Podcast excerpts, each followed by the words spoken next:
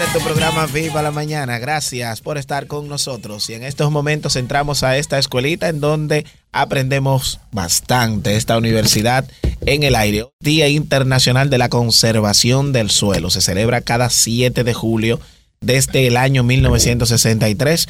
Se eligió este día en particular en honor al científico estadounidense Hugh Hammond Bennett quien dedicó su vida a demostrar que el cuidado del suelo influye directamente en la capacidad productiva de los mismos o como él mismo decía, la tierra productiva es nuestra base, porque cada cosa que nosotros hacemos comienza y se mantiene con la sostenida productividad de nuestras tierras agrícolas. Bueno, qué tema tan interesante, de verdad que sí. Hoy vamos a hablar sobre eh, la importancia de la conservación del suelo.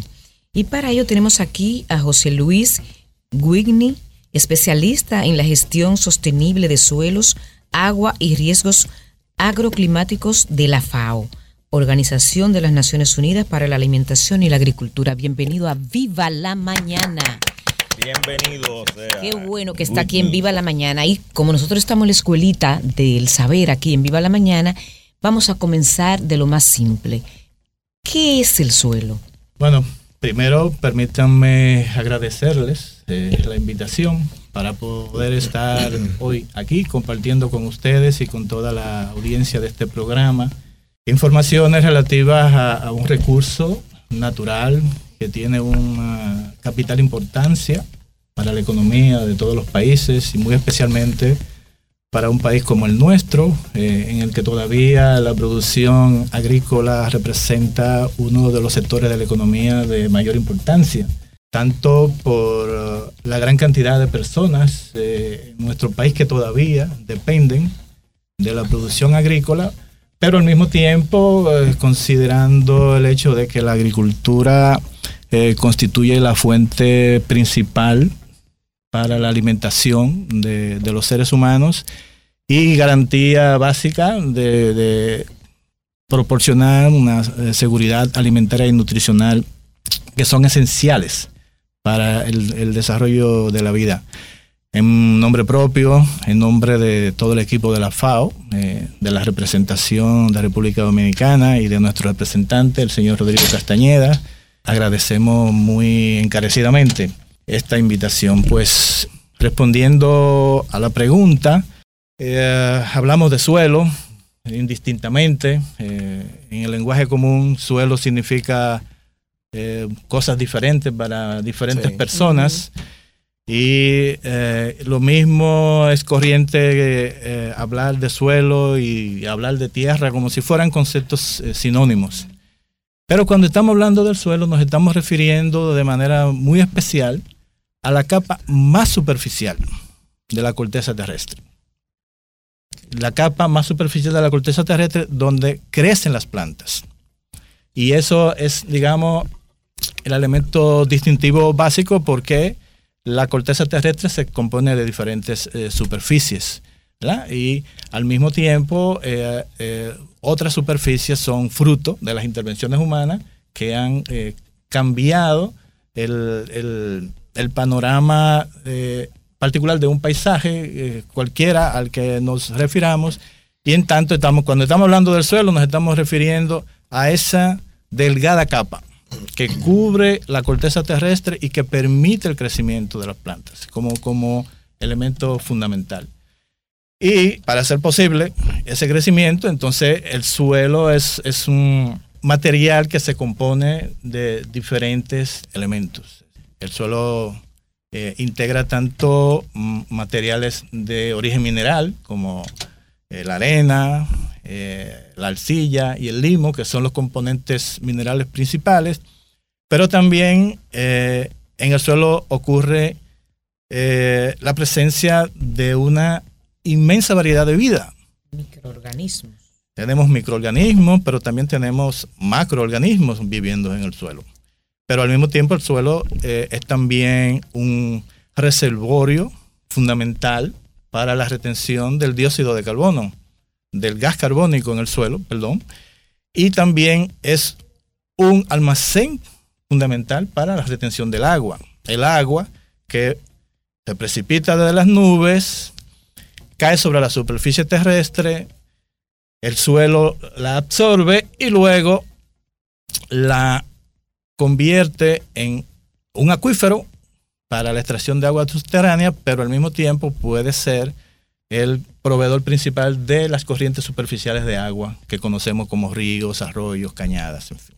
O sea que en términos conceptuales, el suelo es equivalente a la fecundidad. Definiéndolo como en el concepto que usted ha dicho y que lo tiene la, eh, la FAO, ¿verdad? Efectivamente. Eh, Porque hay una parte que como bien eh, intuyo, se ha encargado el hombre de volverlo estéril.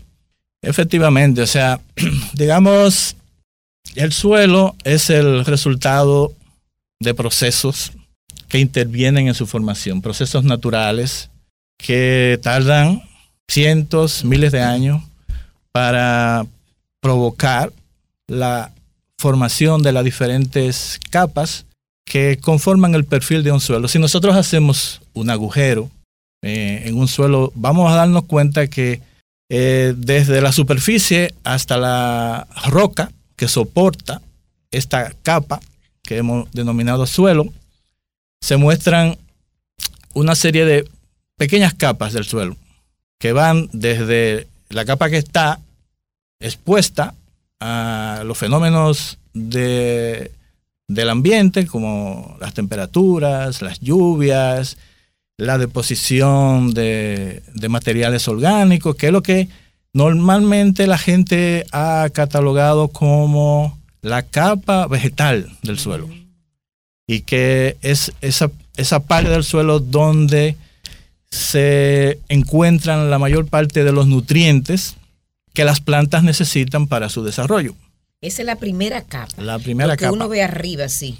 Claro, entonces luego se van conformando otras, eh, otras capas eh, con cada vez menos presencia de material orgánico hasta llegar a, al, al, material parental, como se denomina, la roca madre, que es la que da soporte.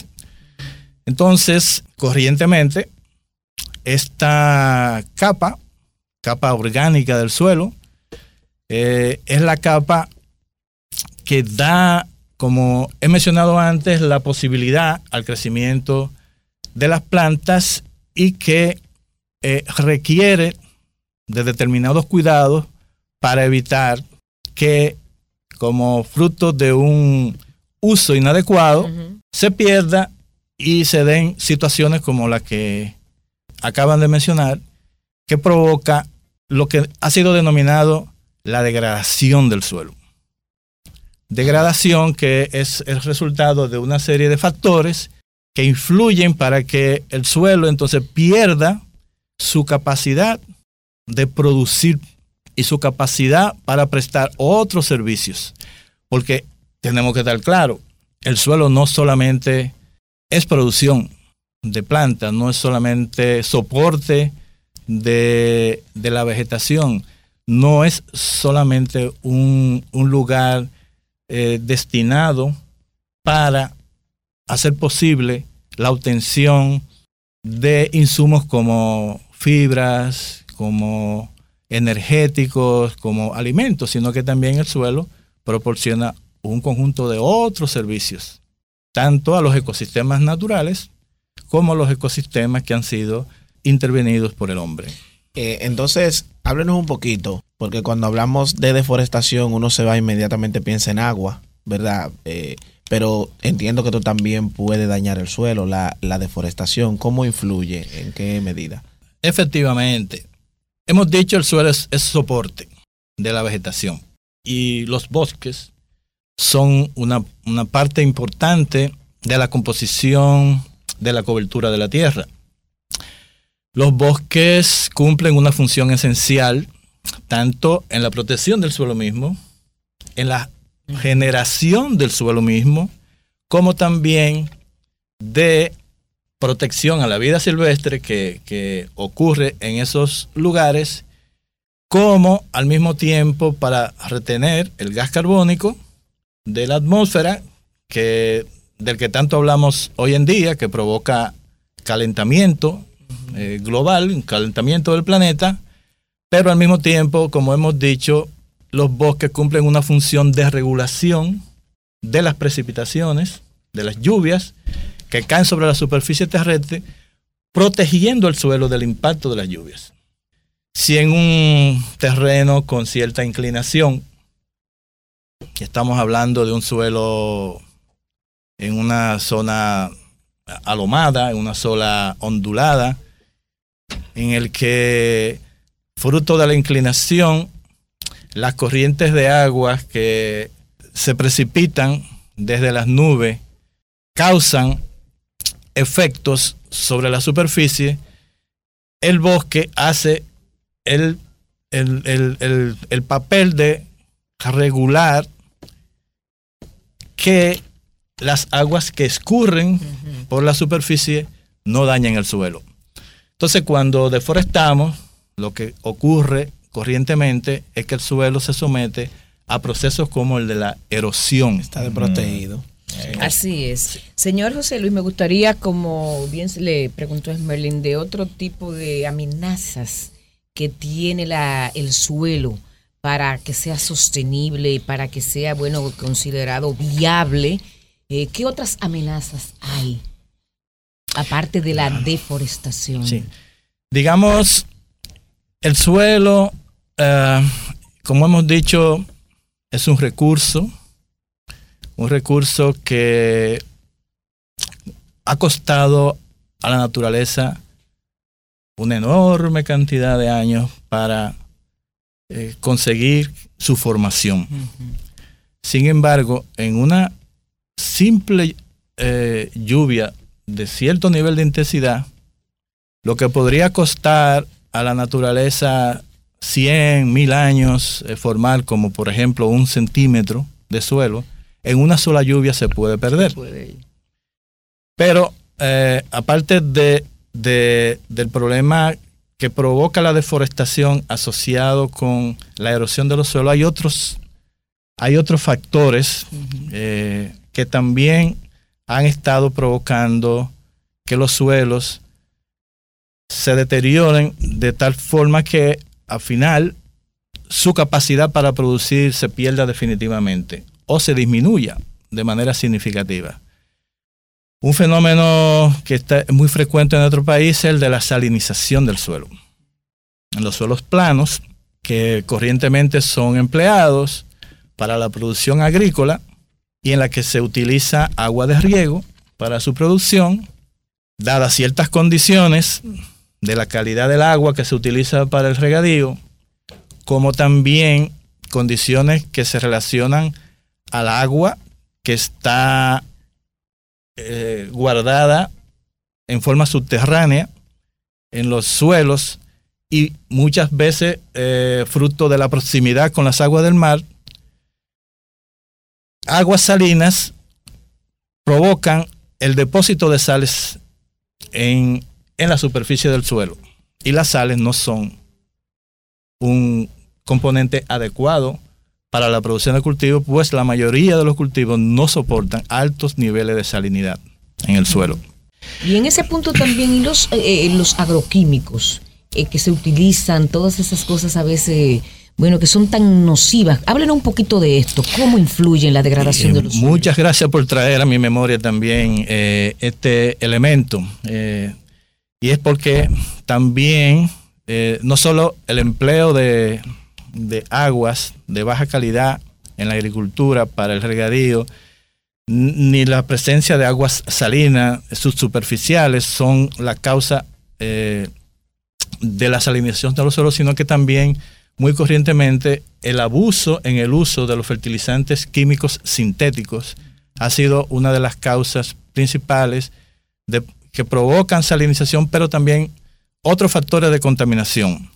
Eh, que, que se asocian de alguna manera con, el cambio climático mismo del que hemos hecho mención, pero también se asocian con la contaminación de las aguas abajo que entonces drenan luego que son utilizadas en los campos agrícolas, perjudicando la posibilidad de uso en otros lugares. ¿Cuán perjudiciales son las perforaciones los llamados pozos tubulares para extraer aguas. ¿eh? Bueno, eso hay que verlo en diferentes perspectivas. Eh, República Dominicana eh, es un país que ha sido considerado corrientemente un territorio con abundantes recursos de aguas superficiales que han podido ser utilizados tanto para la agricultura como para abastecer las ciudades, como para abastecer la actividad industrial y turística que se desarrolla en el país. Pero hay territorios donde la disponibilidad de agua superficial es escasa y probablemente el agua que esté disponible es el agua subterránea. Y el poder emplear esa agua para los diferentes usos humanos que se dispone puede resultar en una única oportunidad para las comunidades humanas que allí habitan. Ahora, corriendo, claro está, todo recurso que no se usa de manera racional está destinado a sufrir degradación, a sufrir daños muchas veces irreparables. Uno de los aspectos negativos del uso del agua subterránea se relaciona con un fenómeno que se ha conocido como intrusión salina. Suelos que están muy próximos a las costas, están muy en contacto con el agua subsuperficial que contiene altos niveles de salinidad dada la influencia del mar. Cuando perforamos un pozo y perforamos a ciertas profundidades, siempre hay el riesgo de que el agua salina que está más abajo que el agua dulce depositada en los almacenes del suelo sea contaminada por el agua salina del mar y ese pozo no se pueda recuperar jamás. Ese es uno de los peligros de la utilización del agua subterránea y por tanto es un agua también que el país debería conservar como reserva ante la posibilidad de situaciones que están ocurriendo fruto del cambio climático que están provocando una creciente escasez de agua dulce para todos los usos a los que se destina el agua en un país como el nuestro.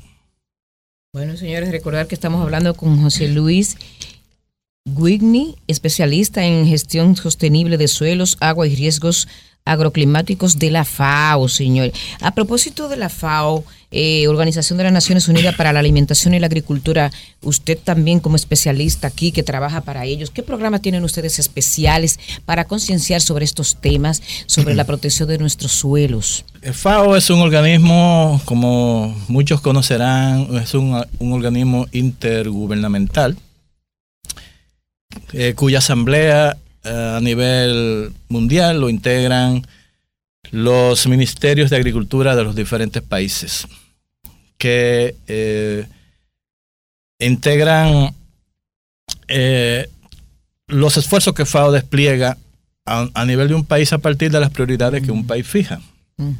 El suelo es uno, su conservación, su gestión sostenible son uno de los programas de interés fundamental de FAO en República Dominicana, dado que, como venimos hablando, hay muchas amenazas que se ciernen sobre la calidad y la prevalencia de las condiciones adecuadas de producción de los suelos que invitan a la necesidad de poner en marcha iniciativas que son eh, orientadas a conservar los suelos y a su gestión sostenible. FAO, en coordinación con el Ministerio de Agricultura, así como con el Ministerio de Medio Ambiente y Recursos Naturales, el Instituto de Recursos Hidráulicos y otros organismos del sector oficial que tienen mandatos en su misión de trabajar en la conservación y gestión sostenible de los suelos. Por lo regular, FAO acompaña técnicamente a estos organismos desarrollando programas, eh, planes, eh, proyectos tendentes a desarrollar capacidades tanto del personal técnico que trabaja en esos organismos como también de los agricultores que estos organismos acompañan. Pero al mismo tiempo promoviendo aspectos relacionados con el desarrollo de políticas públicas, de, de conformación de instrumentos eh, de ley eh, adecuados para la gobernanza efectiva de un recurso como este, como también promover programas de eh, investigación de, eh, y de acciones directas con los agricultores con los que FAO y estos organismos trabajan. Y promover una agricultura ecológica también. Efectivamente, dentro de, la, de las distintas estrategias que se, han estado considerando hoy en día, dada la variedad de realidades que enfrentan los suelos y otros recursos naturales, las tendencias que se están considerando son tendencias orientadas al, desarrollo de una agricultura sostenible. Una agricultura sostenible que para ser tal eh, requiere tomar en cuenta aspectos que se vinculan a la influencia del clima eh, en la agricultura, por eso hablamos de una agricultura climáticamente inteligente, de una agricultura que se desarrolla imitando procesos que se desarrollan en la naturaleza y por eso hablamos de una agricultura eh, ecológica, una agricultura que produce de manera similar como eh, lo viene haciendo eh, la naturaleza sin, intervención humana, imitando esos procesos para evitar que los suelos se degraden. Y lo mismo hablamos de una agricultura de conservación, una agricultura que pone en marcha una serie de medidas para evitar la menor alteración posible del suelo y conseguir que sus características naturales se conserven mejor aún y puedan así eh, producir de manera efectiva. ¿Qué tanta conciencia eh, se ha desarrollado en el país con relación a esto, a la conservación del suelo? Y, o sea, por la importancia que tiene en el futuro, ¿verdad? Eh, para la alimentación, tener un suelo fértil aún. E, esa es una muy, muy buena pregunta que nos lleva a hacer un poco de historia de lo que ha acontecido en un país como el nuestro, que como dije al principio, depende en buena medida de la producción de cultivos, tanto para el desarrollo de la economía como para garantizar una seguridad alimentaria y nutricional de su población. Nuestro país goza de la dicha de proveer más del 80% de los alimentos que los consumimos los dominicanos. Y eso realmente representa una enorme importancia para un país como el nuestro.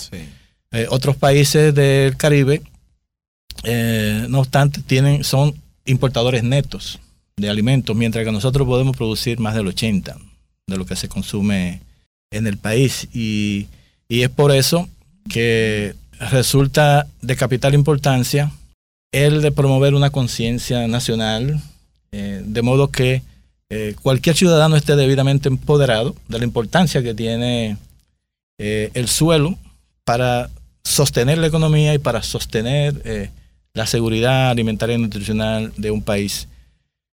Sin embargo, tenemos que, mencionar que bueno, los principales esfuerzos que el país empezó a hacer en, esta materia datan de finales de los años 70 eh, inicio de los años 80, cuando eh, se contó con un organismo que se desarrolló desde eh, lo que en ese entonces se llamó Secretaría de Estado de Agricultura y que se conoció como el Servicio Nacional de Conservación de Suelos.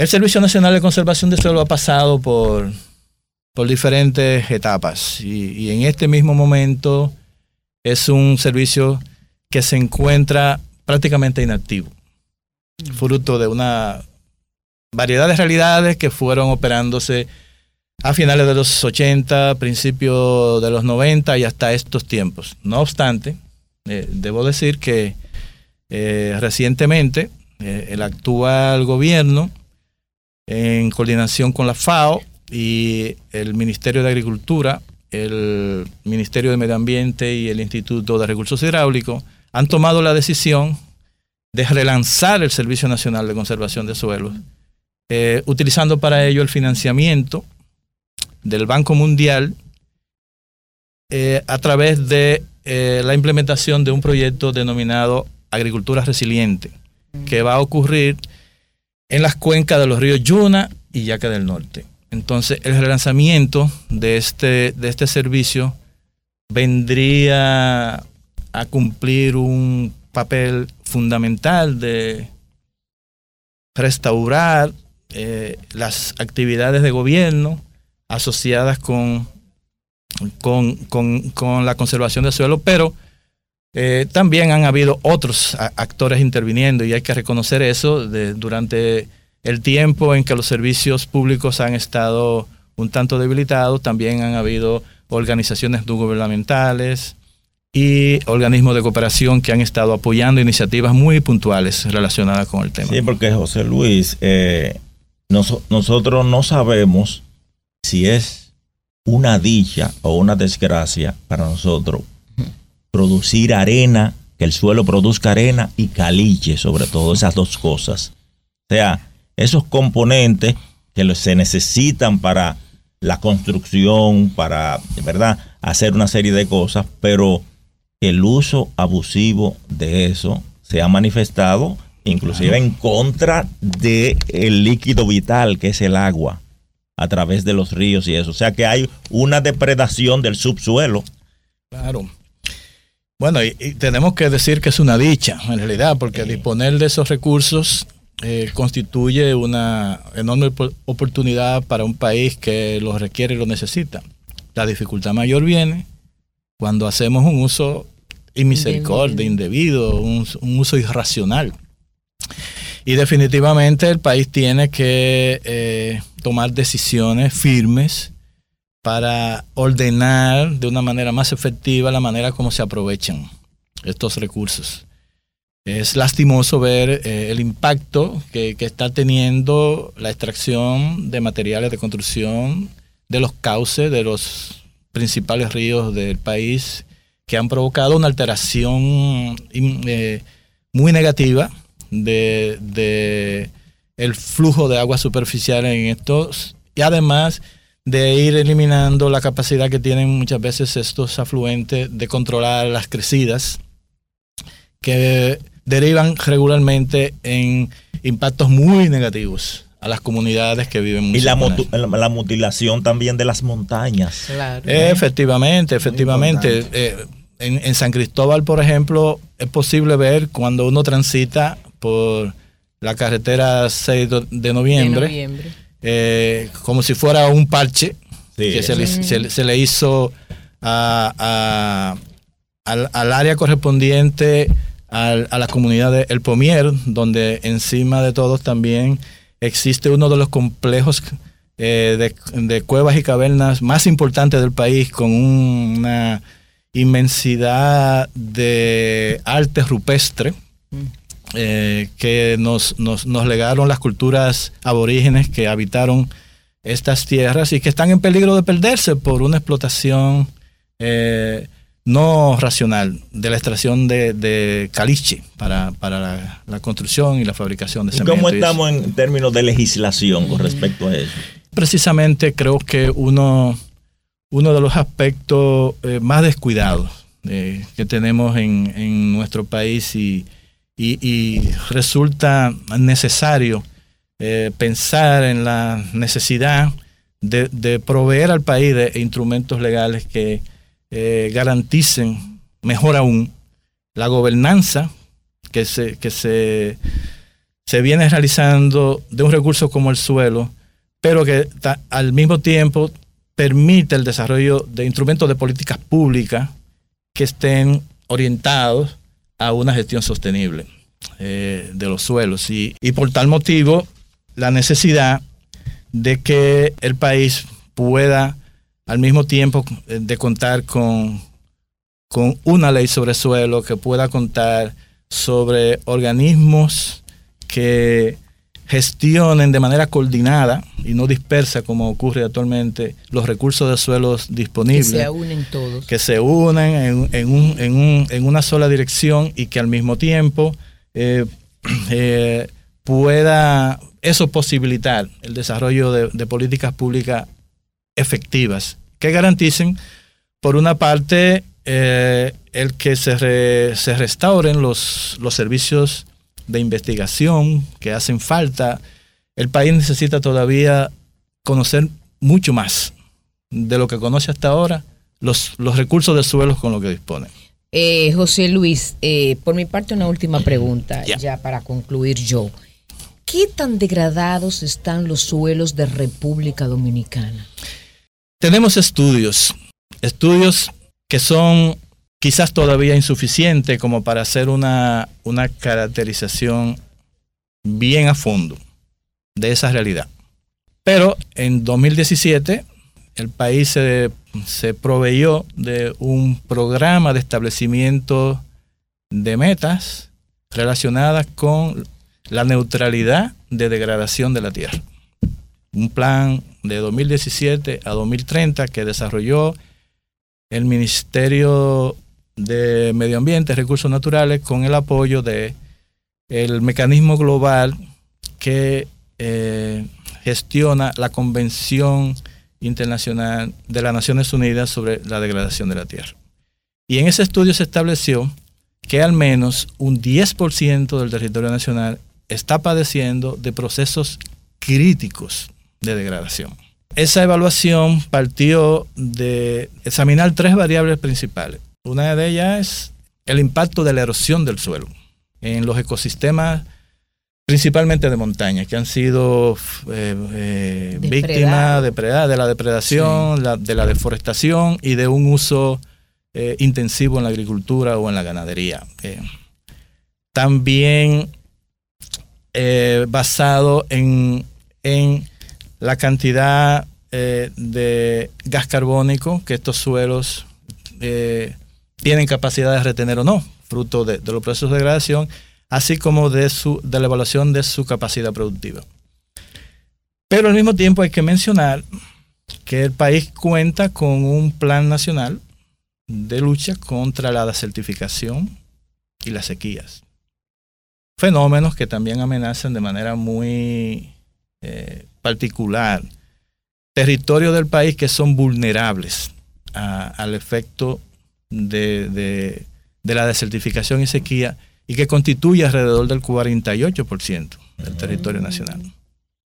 Entonces, frente a situaciones como esa, es imperativo que el país se provea de mecanismos como un Servicio Nacional de Conservación de Suelo, que se provea de una ley de suelo, que se provea de de políticas públicas orientadas a promover la gestión sostenible, así como de eh, estrategias de, relacionadas con la gestión sostenible de los suelos y eh, respaldar iniciativas internacionales como la que promueve FAO a través de la Alianza Mundial por el Suelo y otros organismos de Naciones Unidas, dado que nuestro país es, firmante de la Carta de Suelos, en el que el país se compromete hacer la gestión sostenible de estos suelos y así como otros instrumentos internacionales que están asociados con su conservación. Bueno, señores, esto es una cátedra que hemos tenido aquí en Berlín. No, eso es. quería saber de suelo. quería saber de suelo, sabe. se extiende porque, mira.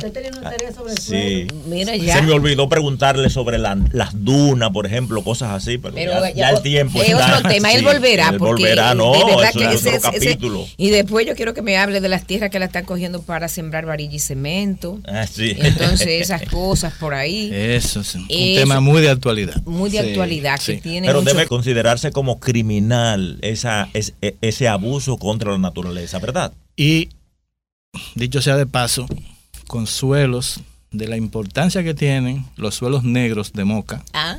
y del Valle ah. Central del Cibao, considerados suelos únicos en el mundo. Eso es así. Mire, usted tiene que volver. Hay que concienciar cada día más, sobre estos temas. Yo soy mocana y defiendo mi tierra. No a esa desertificación para sembrar varilla y cemento Desde aquí lo digo, desde esta tribuna de Viva la mañana responsablemente Xiomara Tejada. Eso es así. Entonces nosotros tenemos que darle las gracias de verdad a José Luis y Winnie, especialista en la gestión sostenible de suelos, agua y riesgos eh, agroclimáticos de la FAO. Muchísimas gracias por haber estado aquí en Viva la Mañana. Gracias a ustedes por la invitación. Gracias. Esto es Viva la, mañana.